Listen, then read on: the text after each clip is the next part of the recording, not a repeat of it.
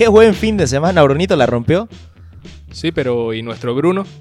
No voy a caer en provocaciones. Y esta vez billetera no mató galán.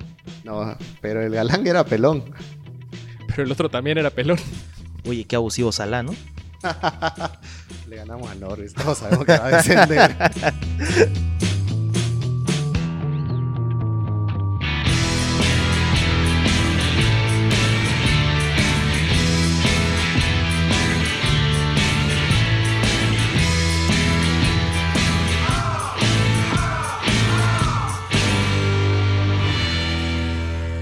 Episodio número 27 de la Premier Podcast. Empezamos una nueva temporada de la Premier. ¿Y de qué manera? Con una actuación estelar del Manchester United. Una actuación sobresaliente de, de Bruno Fernández y Pogba. Y bueno, el resto de los, de los muchachos que la verdad sorprendieron a más de uno que esperaban, esperaban ver una derrota, esperaban ver sufrir al United con, con el Leeds de Marcelo Bielsa, esperaban tal vez una paliza táctica del loco y creo que fue al revés. al Leeds. Yo les dije que el Leeds iba a caer, ¿no? Hay que ponerle la vara, hay que ponerle ahí la Yo vara. hago responsable, yo le tuve más fe a, a Leeds. Sí. Más fe de la que me devolvió. No, yo, yo pensé que el Leeds iba a ser, iba a causar más problemas, pero parece que Pogba empieza a negociar sus renovaciones de la cancha, ¿no? Sí, es verdad. Pogba, la verdad que, que comenzó a cerrar las bocas. Me parece que son, son eh, distintos, distin- distintos momentos de Pogba en el partido. Tiene su responsabilidad también en el gol, eso no hay que pasarlo por alto. Pero sin duda fue un partido maravilloso del, del francés en ofensiva sobre todo. En la creación del juego, ¿no? Y viene dando una seguidilla de, de buenos, bueno, buenas actuaciones, ¿no? Si tomamos en cuenta la Eurocopa, por lo menos en la serie de grupos a mí me pareció que estuvo excelso el hombre. Y ya ahora acaba de cerrar, si querés, eh, las dudas y demás. Eh, un Leeds que me pareció desarticulado, con muy poco que ofrecer, lo vi muy livianito. Más que liviano, yo lo vi abierto. Creo que justamente lo que hablábamos la anterior semana, de que esta temporada iba a estar un poco más atrevido y lo terminó pagando. Se notaban un poco agresivos en, en- en primera instancia y un partido hecho para Pogba. Se le abrieron las líneas, a las líneas y empezó a tirar pases al vacío y el Manchester tiene con qué. Lo que sí me, me tiene bien feliz es el rendimiento de Bruno Fernández, porque después de una Euro donde, donde desapareció desde su seleccionado, Y acordate del cierre de temporada también. claro, le hicieron un cierre, un cierre de temporada que Estuvo muy controlado. que, sí, que si bien no digo, no digo que el rendimiento ya estaba en picada, pero no era el Bruno de que, que- estábamos acostumbrados a ver. Entonces a mí, eh, por lo menos los tres goles, a mí me, me dicen, bueno, este borrón cuenta nueva y la temporada comienza con el pie derecho para Brunito. Pero a mí, yo quiero resaltar, la verdad, el juego del United. A mí me gustó mucho más vertical que lo que fue el, el cierre de la temporada anterior. O sea, eso hay que dar, hay que premiar. No sé si también el rival invitaba a eso. Ah, Es- es muy probable, ¿no? Que sea un espejismo. Pero el, el United, la verdad, que giraban e iban para adelante. Picaban, tenía variantes, tenías espacios, como vos decías. Apareció Pogba lanzando muy buenos pases. Y eso, yo, yo he visto, o me pareció haber visto, como te digo, un cambio en el juego del United. Mucho más punzante que el de la temporada anterior. Yo creo que ahí, ahí das en la, en la tecla, Bruno, porque creo que si bien el, el rendimiento del United fue bastante bueno, tuvo mucho que ver el planteamiento que hizo Bielsa, ¿no? Bielsa no salió a presionar, a presionar alto, salió solamente con Bamford y dejó prácticamente a todo su equipo en media cancha, uno a uno con cada, con cada jugador del United. Y abrió mucho la cancha porque en las proyecciones del, del, Leeds, Bielsa evitó llegar al arco de, de De Gea por el medio campo. Abrió demasiado con Ailing y ahí es donde, donde yo destaco la, la labor de Mason Greenwood que se corrió todo. Presionó Dejó- por izquierda, presionó por, dere- por derecha, fue premiado por Sol. Qué una pincelada. de Sí, pero, pero escúchenme algo. Sí, ayúdeme con el resultado que se da en Elan Road porque no lo tengo. 0-0. 0-0. Pero bueno, entonces, se acaba comiendo 10 goles en tres partidos. Creo que la bestia negra de Leeds viene a ser el United. ¿Por qué creen que se da? Bielsa, Bielsa ha, ha dicho de Solskjaer que es un entrenador de tácticas sencillas. Pero no lo dijo como una crítica, sino más bien como un elogio. y yo creo que todavía no le encuentra la vuelta para, jugarle a, a. Contrario a lo que se piensa de que es un técnico que no le da mucha importancia a lo táctico, creo que contra el Leeds ha sacado sus mejores partidos en ese plano. En este partido creo que fue clave la dinámica de McTominay para desmarcarse en el medio y ser una opción permanente de pase. Y los movimientos que hizo Pogba. Pogba por momentos estaba jugando de 5, ahí de doble pivote, por, por otros momentos lo veías de 10, da una asistencia a Bruno entrando por el medio del, área. Por momentos lo veías por el extremo izquierdo, jugó libre y eso con las corridas que hacía Greenwood, los retrocesos, las diagonales de Bruno, abrió muchísimos espacios para que el United entre y sea incisivo. Ahora, detrás del, dibujo de siempre, de Ole del 4-3-3, está, a ver, en este partido entendieron bien el rol Fred, eh, y McTominay. Fred bien de marca, moviéndose de manera horizontal, McTominay, como dice Daniel, de manera vertical. Y el que termina siendo mediocampista o el que queda suelto al final es Pogba. Porque Bruno termina, termina acabando las jugadas, las, jugadas como nueve. Y entonces el, referencial en papeles que era Greenwood termina tirándose de media punta, de lateral. Y Daniel James, pese a que, que siempre termina arruinando el por, sus malas decisiones, igual termina generando presión alta y corriendo por, por ambas bandas. Le falta un clic a Daniel James. tiene, todo, o sea, tiene condiciones, tiene aparece, pero le falta ese, Daniel James, Daniel James es Sonic. Corre, corre, corre, se choca y todos los anillos se van. Sí, pero sabes que eh, Daniel James fue clave en, otro, en otra transición del juego que fue en la presión alta. Fíjense cómo llega el primer gol de, del United. Presión alta de Greenwood, Daniel James y Bruno obligan a Meslier a salir, eh, a saltarse líneas, pero es interceptado el pase y ahí se arma toda la jugada, Bruno entra como nueve. Me parece que, fue interesante en ese plano el partido de Daniel James. Le falta tal vez un poco de confianza, creo yo, y eso se, lo va a dar los minutos, cuando les comiencen a llegar los goles. Creo que la falta de rotación de la anterior temporada también le ha jugado en contra, ¿no? Tiene que aprovechar los minutos que tiene que aprovechar porque una vez se ponga fino el inglés. Daniel James tiene hasta noviembre. Lo conocemos a, Ole, ¿no? Mira que todo el tiempo jugó con Donny, pero es lo que resaltaba Daniel en el anterior episodio. Jugó con Donny Matic a buen nivel. Y a la primera volvió a lo seguro. es, algo que, nos acostumbró, digamos. y, está bien, digamos, no es su equipo. Sí. Yo creo que en los amistosos estaba, estaba probando el plan B porque ya el año pasado decíamos, el plan A lo tiene bien aceitado. Y ahora, donde el United careció en la, temporada pasada y este año podría ser la diferencia, es qué hacer cuando su equipo no funciona. Y eso es lo que ha estado planteando en, los amistosos. Y ahora sí hay un plantel mucho más profundo. Y espero que las lesiones no, empiecen a golpear. Y yo creo que va por ahí realmente la, prueba de Solskjaer. Hoy jugó el, el Manchester United contra, el Burnley, un amistoso. Justamente para darles rodaje, apareció nuevamente el pivote que estábamos pidiendo la, anterior, el anterior episodio, eh, Donny Matic, y también apareció Sancho, jugadores que necesitaban rodaje. ¿Martel con la quimio apareció? Martel con la quimio. Bájenle al chiste. Bájenle al chiste. Bájenle al chiste. Te pasaste cinco pueblos, te pasaste con el chiste.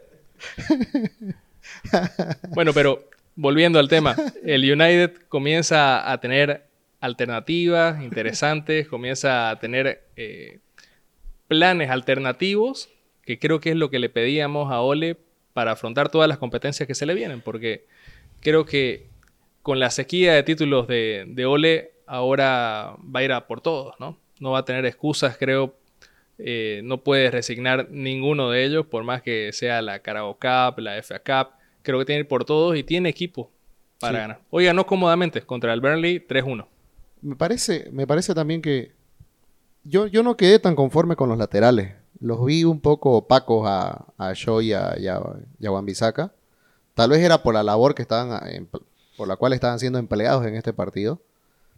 Pero no los vi lucir tanto como lo hacían en partidos de la anterior temporada.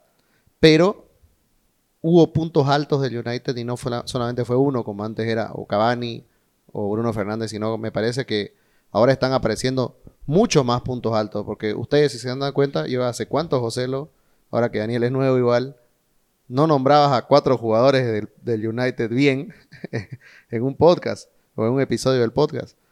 Y eso creo que es algo buenísimo, porque quiere decir que ya está encontrando no solamente este, Ole una variable a su juego, sino también está encontrando que hacer figura a muchos más jugadores. Y esto significa que tenés otros caminos para ganar.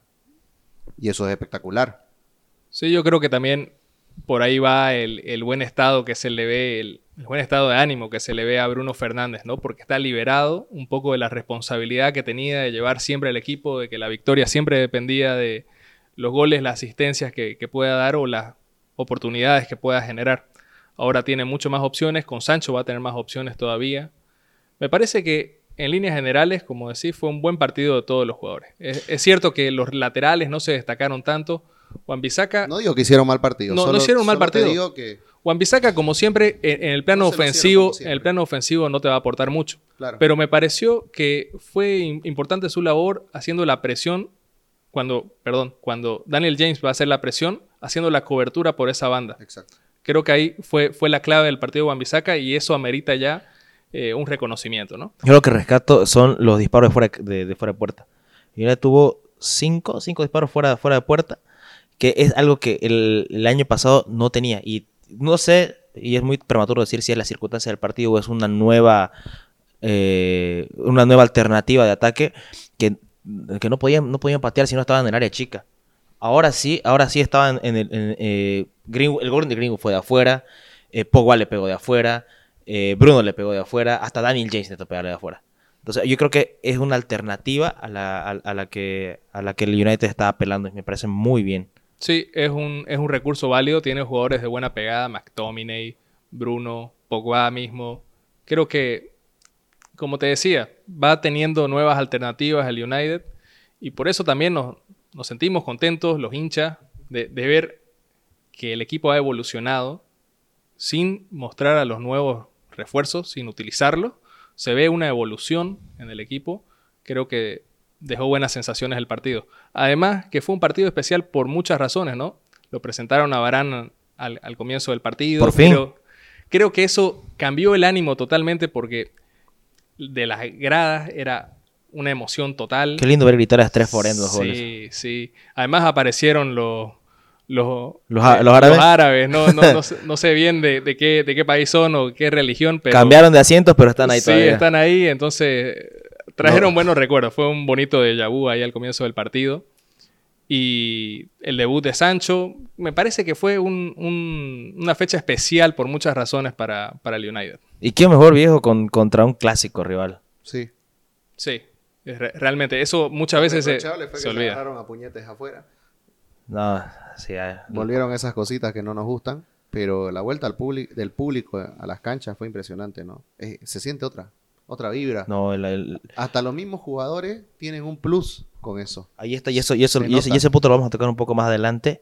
El por qué la localía pesa. Bueno, ahora sí, con, con, con hinchas sí pesa. Se notó Pesa. en muchas canchas. Se notó, me parece que 7-3 fue el resultado de, de locales contra visitantes en la, en la primera fecha. O sea, fue una, Claro. una, un- una supremacía abismal de los Vamos a ver qué tal, locales. qué tal le toca al United de visitante esta temporada, porque ese, ese puede ser un punto que no se mide de por qué el Manchester ganó tanto de visitante el año, el año pasado.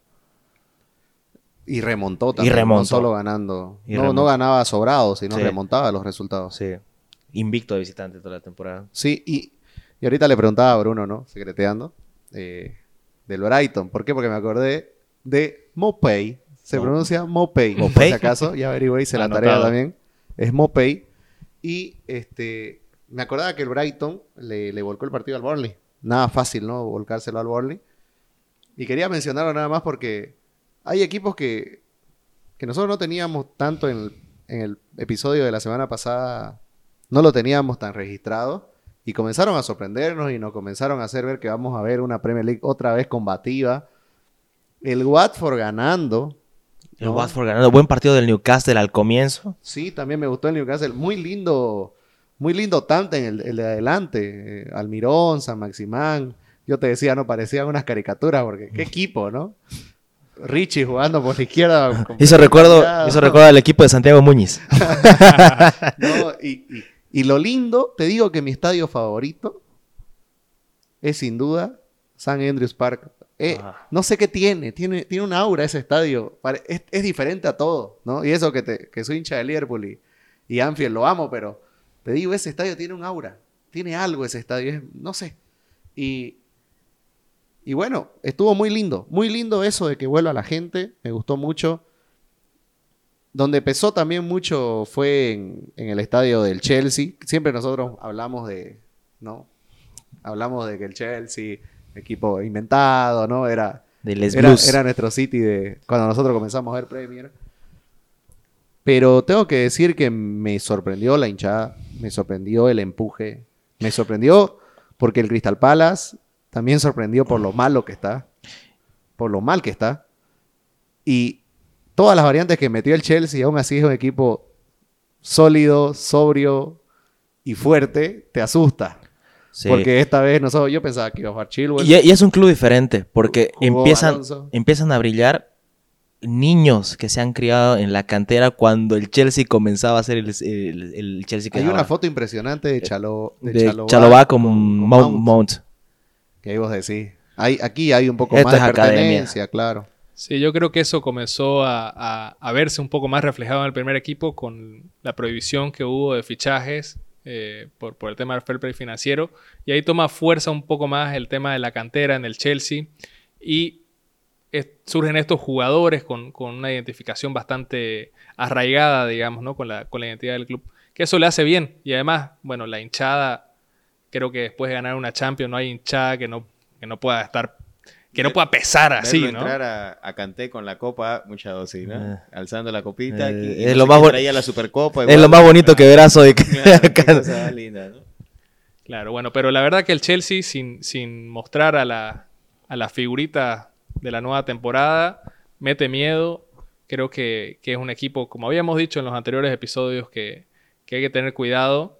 Y bueno, Probablemente que- es el más fuerte después de, de lo que viene a ser el City. Y bueno, el United con el Chelsea están en esa línea. Eh, no, no, no es que lo hagas el Chelsea o el United. Simplemente que esperás que del campeón lo, lo máximo, digamos. ¿no? Y no te olvides que Liverpool, pese que ya, ya son dos hace dos temporadas que salió campeón, sigue con las mismas figuritas intactas. Y en rendimiento igual, Salah, Mané y Firmino siguen intactos. Claro. Fue un partido, un partido raro el del Liverpool.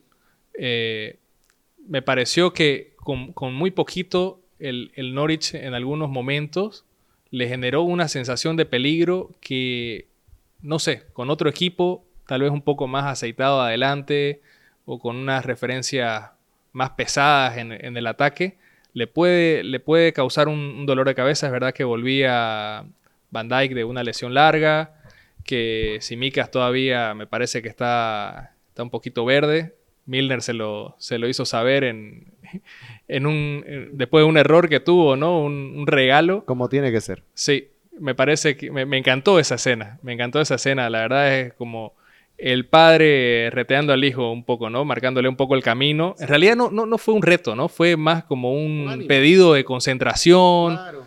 Eh, de, de- de- de hacerle entender dónde está. Exacto. Y cuál es, porque el partido de Simicas no fue malo. Entendamos eso. O sea, nos quedamos con ese error, pero no fue malo. Simicas creó mucho.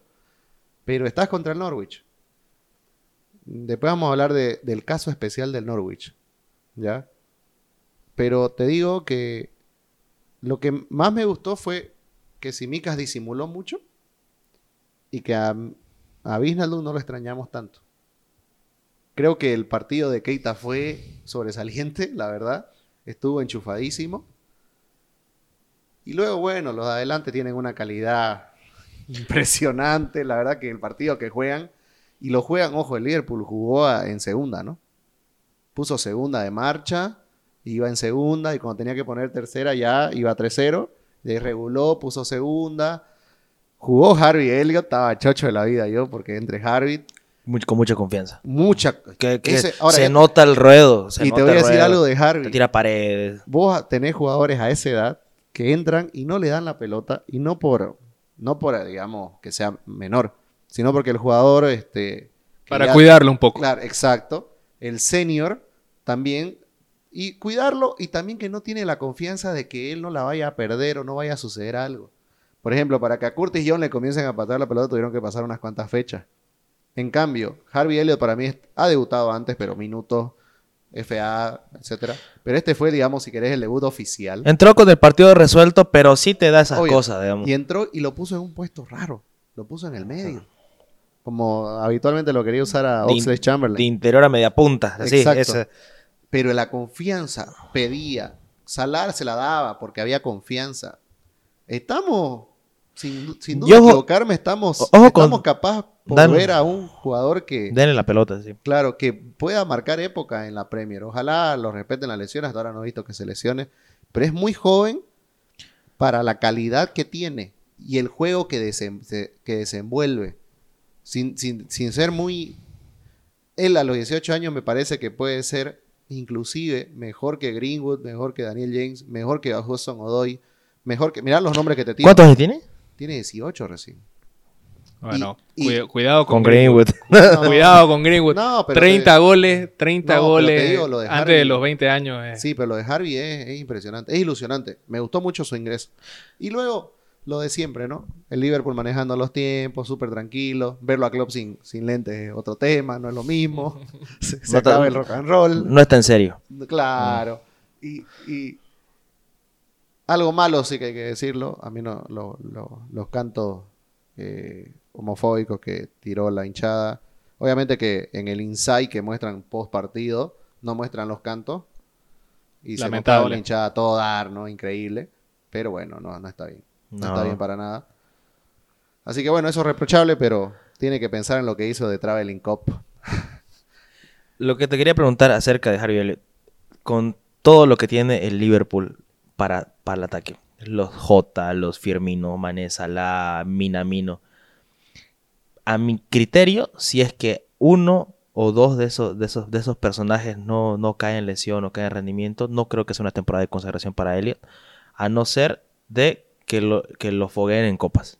¿O vos crees que va a tener un, un papel mucho más fundamental o lo van a cambiar de posición como probó? Él entró antes que Chamberlain, antes que Shakiri. Ah, que están de salida. No, Chamberlain no. Lo va, lo va a usar. Ha tenido buena pretemporada. Pero está usándolo antes que otros jugadores. Y eso es llamativo. Ahora, lo que yo les decía respecto al, caso raro de Norwich, y me quería detener un poco en esto. El Norwich siempre sale campeón caminando de la de Championship. No importa cuándo digamos esto.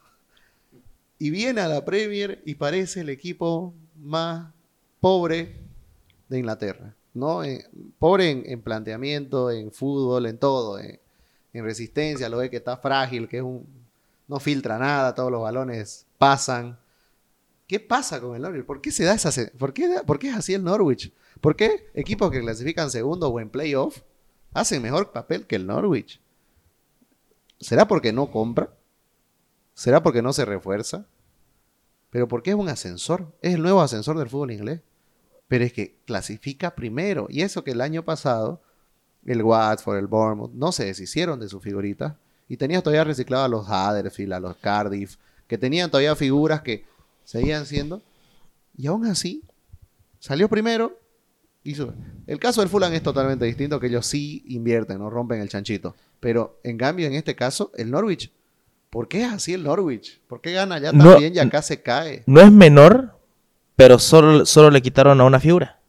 A buen día. Sus- Qué su- figura, ¿no? Claro, qué figura, pero, o sea, con lo que, con, lo que día, hay un montón de jugadores en la Premiership, si quieres, que pueden entrar a la dinámica del Norwich. No, no van a ser figuras, pero sientan en la, dinámica. Ahora, no sé, a mí se me hace que le pasa lo que es el síndrome del impostor. Llegan a, llegan a la Premier League y empiezan a, a llover las inseguridades. Los jugadores empiezan a mirar, a mirar muy arriba a sus rivales. Pero eh, yo creo que el, el proyecto deportivo del Norwich es, es hasta ahí. Yo creo que llegan a Premier y ahí se acaba su ambición. Yo lo que creo que le falta el refuerzo en realidad. Invertir un poquito más para dar ese salto de calidad porque a mi gusto no lo este partido y una Premier entera buen día tampoco la va a, cam- no va a No. cambiar el resultado. No, no, no es que lo baje buen día, me parece un muy buen jugador, pero tenés que invertir en dos, tres posiciones. Tenés Es- dos buenos, Cantwell, Y tenés Aarons. Pukki, tenés a Arons, pero te falta tener tres más, digamos, de, de nivel. ah, Estos jugadores, estos jugadores que están bien tasados, como pongámosle a, a Cantwell y Arons, que ¿no, no, no te parece que sería mucho más beneficioso para el club venderlos por 40, 50 millones y reforzarse de, de una manera más adecuada? Es Valen que, 40, es que no 50 sé millones. si alguien te va a pagar 40 o 50 millones en este mercado marcado por, por la pandemia, por, por Candwell No, o por independiente del mercado, yo creo que no sé si los valen. O sea, yo siempre he dicho, hay un impuesto a los ingleses. Date cuenta que los ingleses valen más. O sea, eh, comprate en cualquier momento de esto, no sé si vale 50 o, o, eh, Rush, perdón, este, ¿cómo se llama? Ben White. No sé si vale 80 Sancho. O sea, si comparás con otro de, de una misma calidad o características. No sé si vale... Podés históricamente entrar a, Maguire. los eh, Maguire, digamos. ¿no? O sea, hay, hay muchos ejemplos de jugadores ingleses sobre, eh, no valorados, pero mucho más caros de lo que deberían valer. Entonces, ah, por ahí va para mi gusto, ¿no? El tema. Yo creo que con dos buenos refuerzos, esa- esas pescas que, un danés de esos que te, que te sacas de la galera, digamos, ¿no? Yo creo que el, que el Norwich puede dar un saltito de calidad, ¿no? A mí me parece que, como te dije, en el partido, con algunos desbordes, algunos centros, cositas muy, muy básicas, digamos, generaba algo de peligro. Le, Es fa- que le- son le- faltaba peso a- adelante. Y, y en, el, en la temporada que estuvo en, en Premier, Pukki empezó muy bien y luego se quedó. Me parece que ahí el tema de la edad también le juega en contra, porque no puedes depender de un jugador de más de 30 años o de 30 años eh, para toda la temporada. Necesitas un poquito de fondo de armario El este. con jugadores que entren y te, y te, te hagan la diferencia. Bardi. No, pero Bardi, Bardi está a otro nivel. Bardi está a otro nivel. A mí me parece. Sí. La rompe. Icónico, icónico el festejo de Bardi contra, contra los Wolves, aullándole a los, Compilado a los de hinchas. festejos tiene, ¿no? Ah. Muy bueno. ¿no? Desde el año pasado mi favorito. Con la banderita, con la patea, muy bueno. Muy bueno. Se lo va a extrañar a Bardi cuando, cuando le toque retirarse. Me parece que ya es un, un ícono, tal vez, de esta nueva generación de, de jugadores ingleses en la Premier. Ahora sí, vamos a lo que le están esperando, pero los veo con los dos acá. Ya, ya se sacaron el polvito, ¿no? Ya, ya, ya botaron la piedra hablando de United. ¿No? Ahora quieren hablar de... ¿De quién quieren hablar? Del Brentford. Del, del cabaret. Del cabaret Mira, del Arsenal. Mira. Lindo, lindo ambiente en Brentford, sí. No, no, no. Sí. eh, Hermoso, dosis, eh, hermoso. muy bueno el inicio de la Premier con ese partido, con, con, Sí. lo, con estaba planteado. Sí, el- sí, hermoso. escenario. ¿Has visto, Hermoso. ¿Has visto esa imagen? Creo, creo que es en el lateral del que llega el segundo gol, que está el, el jugador agarrando la pelota y atrás está, pero no era, no era ni siquiera, digamos, el, el sector donde se, se ubican los, los barras más... Los ultras. Claro, los ultras, ¿no? Eh, no era el sector de la popular o de las curvas, digamos, ¿no? Que normalmente ahí están los, los- los hinchas pesados. Era una de las, de las plateas, digamos, y los hinchas todos levantados, todos cantando. Era, era como cuando vas a ir con- contra el chico que te hace bullying en el colegio y sabes que tenés al- a tu amigo el grandote atrás. Así, así Sí, lo vi. sí, era, era intimidante, ¿no? A Era Tony ahí intimidante. atrás. Claro. Sí.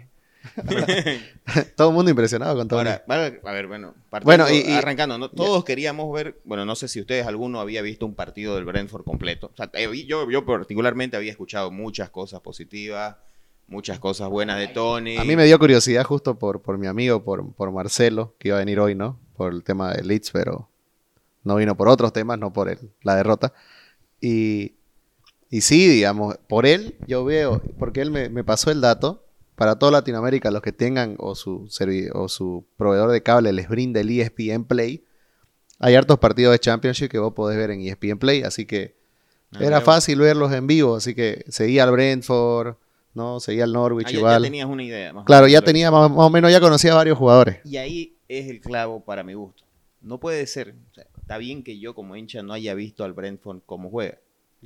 Pero ahí me pareció paupérrimo que en el planteamiento, si esto es lo que hizo siempre el Brentford, no te estoy diciendo que jugó al pelotazo, ¿no? Pero, simple, pero que sí, que una de sus variantes es que aguante Tony, que no saque de tácticamente alguna manera de contrarrestar eso. Y, ya entrando en lo que fuera el, el fútbol de, de Arteta y del Arsenal, la verdad que me quedé muy preocupado eh, con la producción ofensiva y con la imagen defensiva que dieron, o sea, la, poca respuesta defensiva, ¿no? Porque vos veías un Arsenal que no estaba mal parado, pero no podría contrarrestar los embates que tiraba el Brentford, que ni siquiera eran eh, una pintura de, artística de, de, juego, ¿no? Entonces, eso, era lo, eso es lo triste, ¿no? Tenías un Ben White que ya vi una imagen en el segundo tiempo que se me quedó grabada, que ya decidió no ir a, a pelearle a la pelota, ¿me entendés? Contra Tony.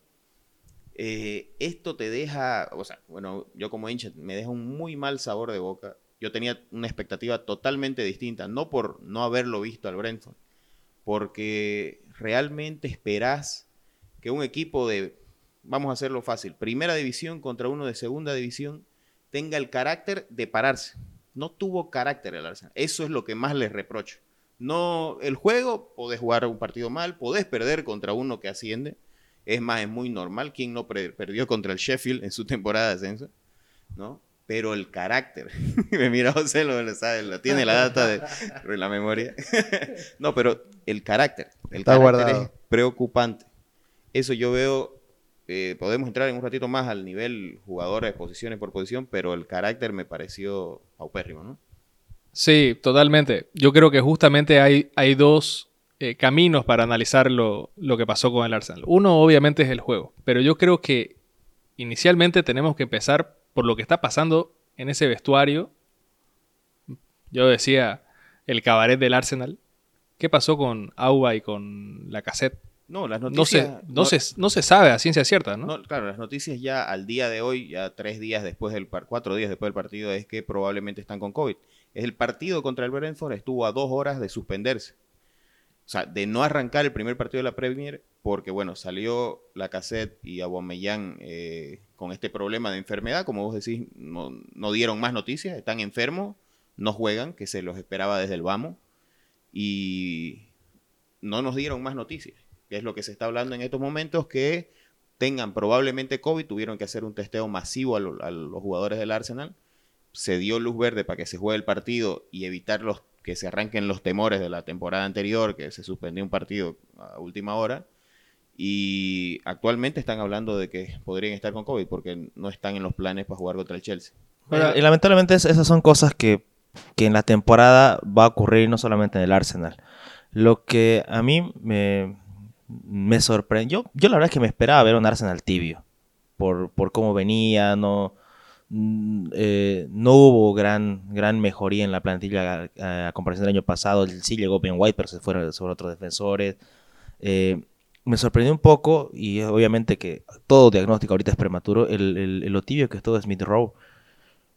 Eh, me pareció, mmm, no sé, no, no sé si sea la, persona que vaya a, a, a cargarse el juego del, del, del, Arsenal, pero más bien creo que ya, ya, ya se cerró la, la vuelta de, de, Odegaard, que va a ser un, un, un aliciente, pero aún así... Una variante. Una, una variante y, y, hasta dónde les irá a alcanzar. No, totalmente. Totalmente. Mira, bueno, ahí yo voy a contradecirte porque lo que mejor generó el Arsenal lo generó a través de Smith Rowe. Pepe no dio variante. Balogun, yo me alegré realmente ver en la alineación a Balogun con Martinelli porque estos cambios de aire a, a quien no le gusta, peor de, después del nivel que te estaban mostrando la Caseda o en la temporada anterior. Eh, generó expectativas, pero no dieron la talla. También son menores, contra un equipo durísimo, ¿no? Y, y a, tácticamente, en ofensiva, como vos decís, o sea, probablemente le, le va a costar a, a, Smith Rowe, tiene 21 años. Sí, son para, para, para, para, ponerse la 10 y tener que dirigir al Arsenal toda la temporada, eh, siempre lo hemos charlado. Pero tener la única variante era Tierney, o sea, era Tierney más 10 prácticamente, por la izquierda. Fue el jugador que más chances generó en la fecha de la Premier. Shaka volvió a modo Arsenal. Te lo dije, eh, para mí tu Shaka palabra. es frustrante, siempre fue, digamos, ¿no? eh, ¿qué le vamos a hacer? Loconga me pareció me pareció sí que, no te digo que destacó, pero sí tuvo una personalidad en el medio del campo que puede ser una buena variante. Se le ve nivel, digamos, para pelear un puesto a, sí, a Loconga. Sí, a, mí me, a, mí me, gustó. Fue una de las pocas cosas que, que he visto positivas Positiva, de, de, del Arsenal, digamos. Es que, mira, lo que yo veo es que en el Arsenal hay. Tiene, cada, los jugadores tienen chispazo que pintan para ser crack, viejo. Pepe, Loconga, Loconga se ve que, que, va a ser una buena Premier, Tierney, Smith Rowe, para mi gusto estuvo tibio, pero un jugador sumamente habilidoso. Lo que yo, y, y yo voy a hacer hincapié hasta, hasta no, hasta, bueno, por más que me digas tenemos título, es que Arteta no, no, hay, no hace una catalización de lo que tiene. No, mira, Porque te... el, el, rendimiento sé que el Brentford es un equipo que viene con buen ánimo y todo, pero todavía es el Brentford, viejo. Es el totalmente. Viene de Championship. Vos tenés que tener la personalidad para pararte. Y yo no, en, hoy día, eh, grabando el episodio 27, no tengo argumentos para defender tácticamente lo que está haciendo Arteta. O sea, ¿me entendés? O sea, yo, yo la verdad, vos sabés que soy un defensivo de, Arteta. Y es más, por mí que se quede la temporada, yo creo que el tipo la tiene clara. ¿Me entendés? O sea, tiene su idea clara. No tiene la- las herramientas para plasmar su idea, es otra cosa. Porque la plantilla, como ustedes están diciendo, no ha mejorado. Hay el eterno debate de si el técnico tiene que adaptar a los jugadores a su idea de juego o el técnico adaptarse, adaptar la idea que tiene a los jugadores que tiene, ¿no? A mí me parece que Arteta no juega a lo que debería jugar con los jugadores que tiene. Mira, Sería, sería mucho más efectivo si, si buscara eh, transiciones rápidas, Un equipo de más- contragolpe. más, verticalidad. de la, de la FA Cup. Y ahí, y ahí yo veo, yo veo una, yo veo una virtud eh, en Ole, por ejemplo, que muchas veces se le criticó de que Harta cómo jugaba, cómo jugaba de, de- de manera defensiva, que jugaba como equipo chico. Estaba jugando con los jugadores que tenía a su disposición para sacar lo mejor que tenían de ellos. Y así me parece que ha logrado ir evolucionando, ir mejorando a esos jugadores. Arteta todo lo contrario. Arteta ha- se ha empecinado con, con la idea de juego. En, en ciertas. co- Que, que yo, es más, minuto, eso le quería decir, minuto 15, dije, están cambiando en madurez porque hubieron dos jugadas de, que la agarró Leno y la mandó para adelante. Vamos, vamos para adelante. Obviamente Balogun no te ganaba una. Pero yo dije, qué bien esto. este- esto de verdad que le- les ha dicho, si no pueden salir, para tirar la larga. Hay que hacerlo, Y digamos. el ¿no? calendario no le favorece, pucha. Claro, este era el partido a, a ganar para el Arsenal porque se le vienen dos, dos jornadas muy complicadas. Eh, bueno, y otro tema que quería tocar, volviendo en realidad sobre el tema de la actitud, a mí me parece que o sea, me, me sorprendió. El segundo gol para mí es una clarísima falta contra, contra Leno. Me sorprendió que no salgan a reclamarlo. Eso es falta de personalidad y de liderazgo. de alguien. Acordate, acordate hace, hace unas semanas lo que Mm. vimos en la Copa Libertadores con en el partido Atlético Mineiro contra Boca. Que. ah, ¿Cómo se llama este jugador? Ex River. Que, Nacho Fernández. Nacho Fernández. Se le para al árbitro y prácticamente no deja que se reanude el juego hasta que no revisen la jugada. Yo creo que, yo creo que eso es lo que debió hacer el capitán. En este caso, Shaq. Totalmente. Y me parece que es una muestra total de la apatía que tiene el equipo no haber salido a reclamar un poquito más eso. Incluso Leno, que a él se le están haciendo la falta, viejo. Totalmente. Pero es que te das cuenta que el error in- o sea, es, es. No, no te he hablado de un segundo gol que dio haberse anulado. No he escuchado un portal que se queje del gol. Porque el, el mal mayor de todas las cosas, eh, el, el mal sabor, ese, ese igual iba a ser gol aunque no haya sido falta. ¿Me entendés? Lo largabas a Leno, no iba a llegar Leno esa pelota. El error está en haber dejado picar la pelota, en haberte dejado hacer bullying por Tony y todo. El, como vos tenés un, un central que tenga un poco más de personalidad, no, vale, la no le estoy dando un palo a, a Ben White que me sigue gustando como central. Mari sí me, me pareció muy, muy bajo nivel. Patético Pero lo de Mari. cualquiera de los dos, no sé, minuto 20, después de haberte recibido una serie de codazos de Tony, agarrás y vos se la, le das un palito como para que ahora Se codémonos, la, digamos, ¿me se la devolves. se la devuelve. Se dejaron y ya no, no tenían respuesta, ¿me entendés? Y eso es lo, lo- lo triste, ¿me entendés? Para, para mí la- lo que más me, me, me dejó pensativo fue el- la actitud. O sea, podés perder con, como con el ascendido, ¿no? Y que haya ido 1-1 y que la perdiste sobre el final, vamos. Pero no tuviste respuesta, no te supiste parar, no hay, no hay defensa hoy día para Arteta.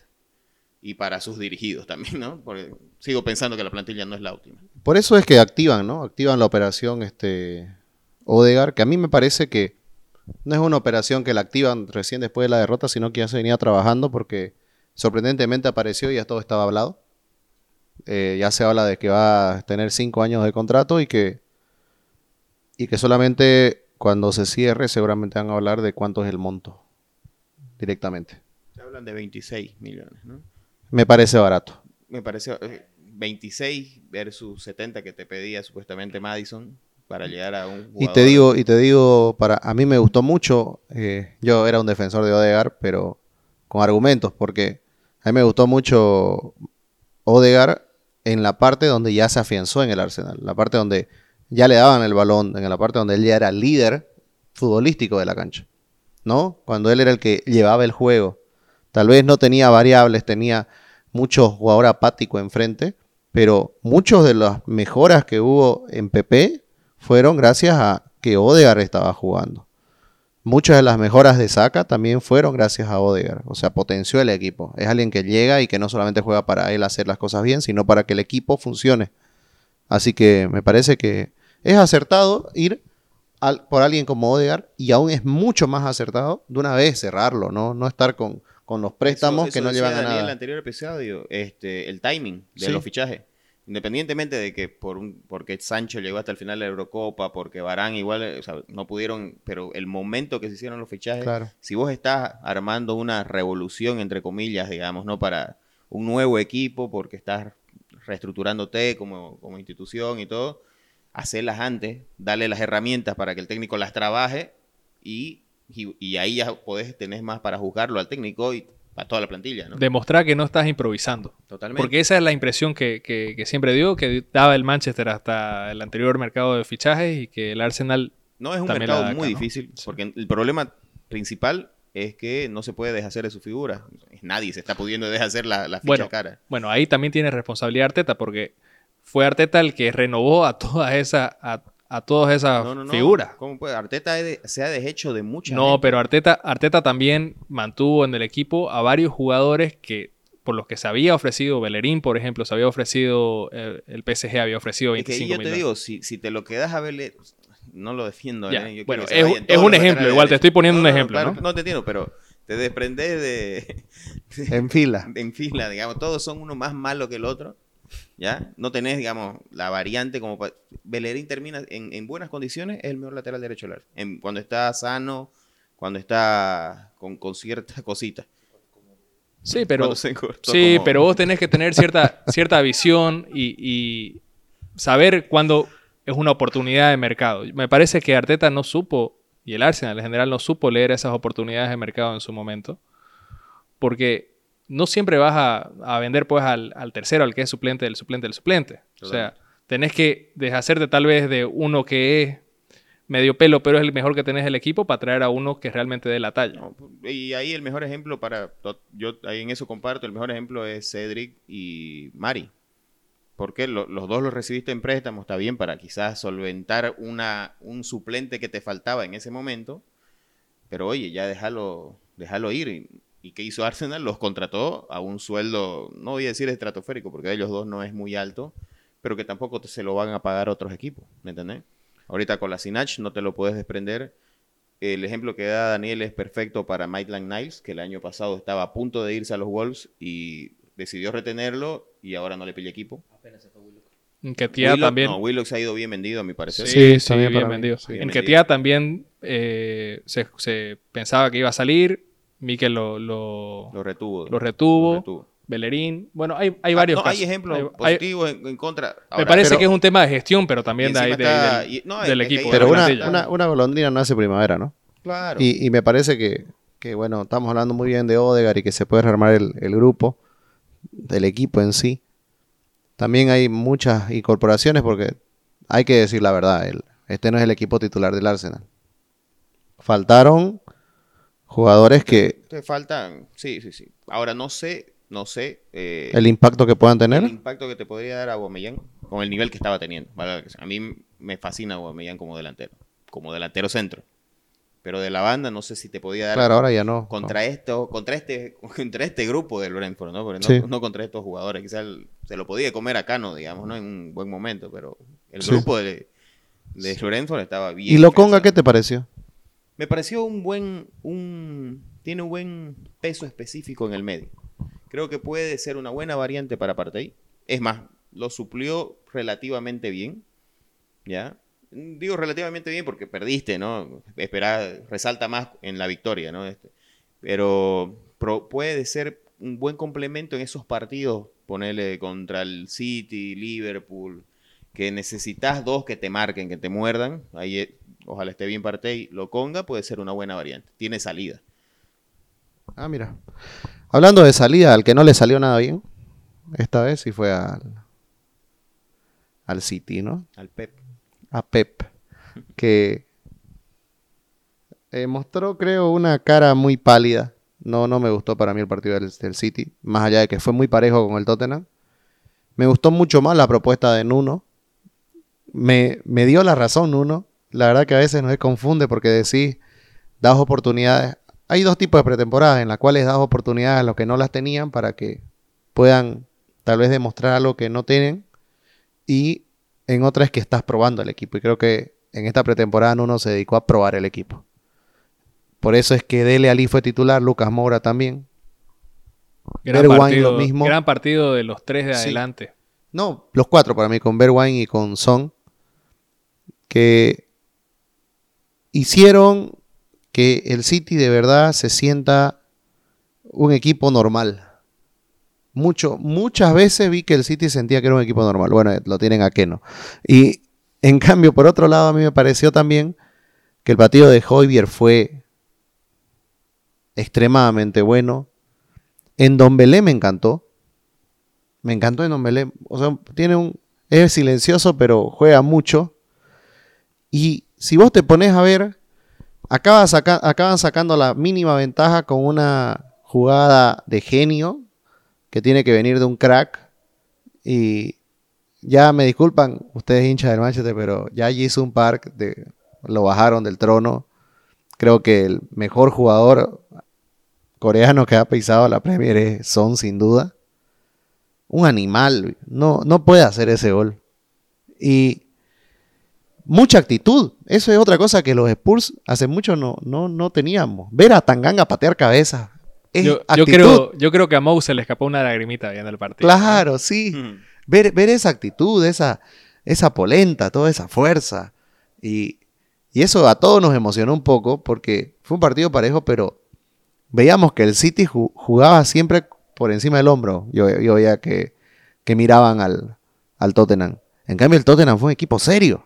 Al City le faltaban cinco. No, no estoy saliendo con patada voladora. a No, no, no, pero aquí- pero- Al, al Pep ni al City, ¿no? Pero le faltaban cinco titulares.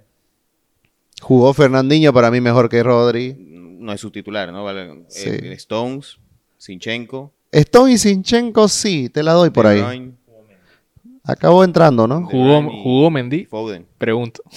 No. No, no, una cosa es jugar, participó Mendy. Sí. Mendy hace mucho tiempo viene siendo lamentable, ¿no? Eh, Te, estoy tirando cinco o seis nombres, Foden, que para mí, Estaban Grealish, estaban Sterling, Gabriel Jesús en la siempre banca. hemos hablado de que tienen mucha plantilla, pero no son, no es la plantilla, ¿no? Pero creo que no, también dieron la talla. Ojo, No, no, ojo, porque el City sí fue un partido parejo, como digo. Pero creo que lo acaba sacando adelante el Tottenham por brillantez, por tomárselo en serio. Me parece que el partido que, que plantean uno es muy inteligente. ¿Se acuerdan? Les pasé el video donde hay un análisis en el cual te das cuenta que sí lo estudió el rival. Y demasiado, creo. Y, siempre Guardiola comió la trampa, cayó en todas las trampas que le puso en el campo de juego Nuno. Y me hizo ver otra cosa de Nuno. ¿Se acuerdan que ya estábamos medio acostumbrados a que Nuno juegue de una manera? En los Wolves, que ya decíamos, este señor llegó hasta aquí, no, no tiene más variable. Ahora creo que en los Spurs nos demostró que el equipo, porque para mí eran, los Spurs jugaron tres partidos diferentes. Se acomodaron según las circunstancias, según el, el marcador. Después del 1 a 0 era otro equipo. No te voy a decir que los Spurs van a salir campeón, pero veo que pueden tener una temporada mucho más prolífica que las pasadas. Porque veo que hay convicción y hay buena lectura del jugador. Porque es muy dif- Algo que ustedes lo dicen, ¿no? Se la voy a dar de nuevo. Vamos a seguir hablando de Ole. Respecto a eso, que Ole sabe leer muy bien al jugador. Algo que quizás Arteta no sabe hacer. Pero eso hizo Nuno. Leyó bien al jugador. Y le dio a hacer una tarea en la cual el jugador rinda y se sienta cómodo. Y creo que por eso sale exitoso. Aparte de eso, dio tareas claves y pequeñitas. Si te das cuenta, cada uno hacía algo. Hoybier, la verdad que yo siempre fanático de Hoybier, pero Hoybier se comió el mediocampo. Un robot. No Un ro- subestimemos que lo que le faltaba al campeón. No, pero Ni subestimemos Ey, que eh, siempre se cae el tote. Ahí, ahí yo le doy la razón a Bruno, pero hablando del partido, el, No, el- el City viene resacado en, en- en ambas posiciones. En la defensa le faltan los titulares, los que funcionan bien de verdad. Jugar con aquel jugar con 9, no con 10, porque es menos uno y más uno para los, para, para los otros. Resta. Er- Luego, adelante, a mí se me hace que tienen un, un tráfico de gente por la izquierda, donde Sterling, sin restar lo genial que hizo... eh, se me fue el nombre lateral que está... Tanganga. no, Tanganga. De Tanganga, eh, Sterling y Grill se terminan tropezando entre sí. Las pelotas a Marés, muy, muy bueno el trabajo de, por ese lado de, de, Re- de Reguilón, pero terminan tropezándose entre sí, eh, Sterling y, y. Eh, con la entrada de Gabriel Jesús, igual poca injerencia, poco y nada, lo quisieron hacer jugar por un lado. Adelante, tienen mucha congestión y con un equipo compacto como los Spurs atrás, no pueden pasarse la pelota entre Y sí. no sé quién lo dijo en el anterior episodio, Este equipo, este fútbol no es para Grealish. A ver si llega a, a afianzarse y aceitarse en el mismo son de todo el equipo, ¿no? Sí, no me acuerdo si fue Juan el que le dijo es que Grealish conduce mucho. Conduce mucho y el City está acostum- acostumbrado a tocar. Y, ah, y ahí se quedaron. Y ahora, ahora, est- esto, el, City, vos, vos sabés que agarra, pone tercera y empieza a ganar a todos. Pero este pues, es un indicio de por dónde ir a marcar al City. Ahora, seguramente que lo va, a rectificar Pep, seguro que sí. Pero el City está resacado y pienso que muchos equipos podrían aprovechar esta, est- esta primera etapa del campeonato. Sí, el Tottenham lo aprovechó bien, sin duda. A mí me, parece que, que diste en la tecla con algo, Juan. Creo que sin duda Nuno sabe o demostró que sabe cómo sacar lo mejor de, cada jugador. Y respecto a lo que hablábamos antes co- con Arteta, creo que no, no es cuestión de suerte que se den esos, esos momentos de brillantez que decía, que definen un partido. Porque si el jugador se siente cómodo, si el jugador está en la posición donde mejor sabe moverse, tiene más posibilidades de que le salga algo de otro partido, que, le, que muestre, digamos, su- sus capacidades. Ahora, si lo tiras a Aubameyang a la, a la izquierda, eh, es un poco complicado, ¿no? Entonces, creo que, creo que por ahí también va la mano. Sin duda, Nuno fue el- la principal figura del partido. Le ganó la mano totalmente a, a Guardiola. Creo que la clave fue poblar todo ese carril central. No lo dejó pasar nunca por, por el medio al, al City. Presionaron muy bien todos arriba. No, la verdad que fue eh, a nivel táctico una, una lección de una clase magistral de, de Nuno para, para Pep. Totalmente. Triste porque ya el City no va a poder terminar invicta esta temporada. Y bueno, vamos a hacer este, para los que escuchan el podcast, porque seguramente lo van a estar escuchando miércoles, vamos a, a subir una previa de Chelsea Arsenal, por eso no lo estamos haciendo en el episodio, porque vamos a tratar de hacerlo en versión video para que, para que lo conozcan a Joselo, porque tiene muchos fans. Así que este fue el episodio número 27, Siete. se dice Mopai, para todos los amigos. Este, y nos vemos en la próxima.